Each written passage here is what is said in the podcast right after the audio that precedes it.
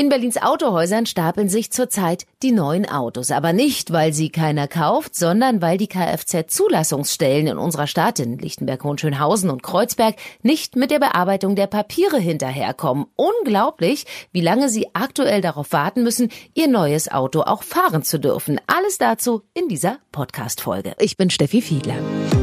Berlin live podcast.de das Top-Thema heute in Berlin und Brandenburg. Heute Morgen.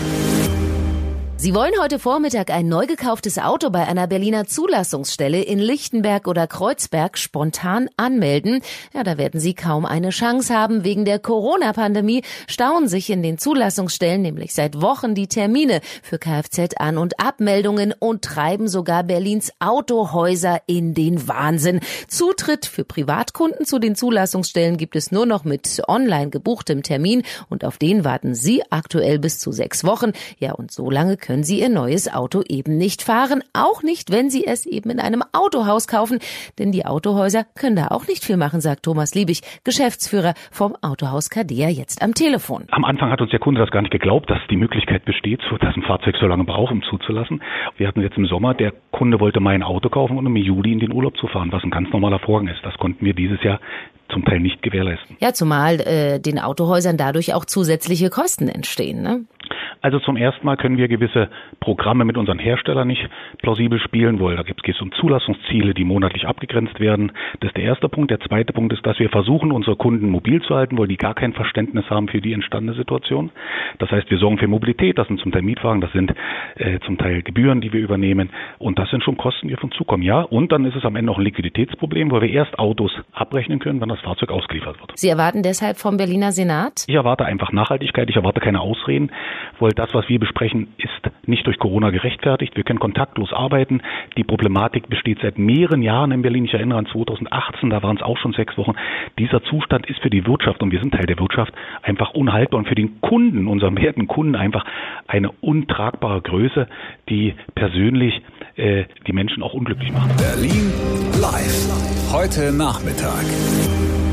Sabine Smentek von der Senatsverwaltung für Inneres ist dazu jetzt am Telefon. Frau Smentek, Autofahrer sind sauer darüber. Was sagen Sie denen? Erstens, sorry dafür, dass es so lange dauert. Das soll so nicht sein. Zweitens, nicht müde werden, Termine zu suchen. Drittens, ähm, ab Anfang September werden viele Dinge auch online einfacher möglich. Man kann aber jetzt schon viele Sachen online beantragen, wenn man den äh, elektronischen Personalausweis hat. Ja, aber eine Sache liegt Ihnen dennoch auf dem Herzen, ne? Also in der öffentlichen Wahrnehmung ist ein bisschen zu kurz gekommen, dass wir das ganze letzte Jahr kein Problem hatten in der Kraftfahrzeugzulassungsstelle in Berlin. Und das liegt daran, dass wir vor zwei Jahren strukturelle Veränderungen vorgenommen haben.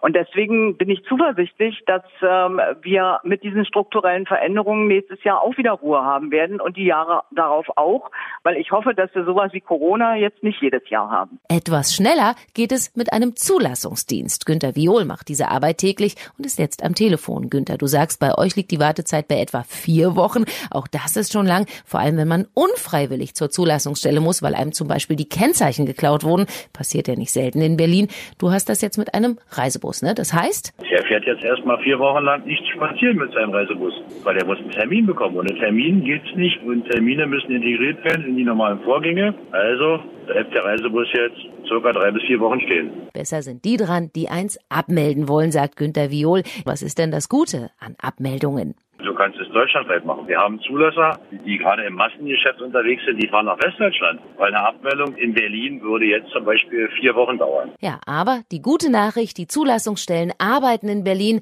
ab sofort auch Samstagsvorgänge ab, um bald wieder schneller Termine vergeben zu können. Berlin Live, die Tageszusammenfassung im Podcast, das war sie für heute.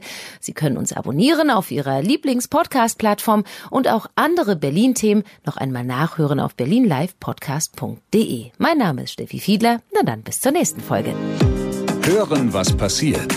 berlinlivepodcast.de Das war das Top-Thema heute in Berlin und Brandenburg.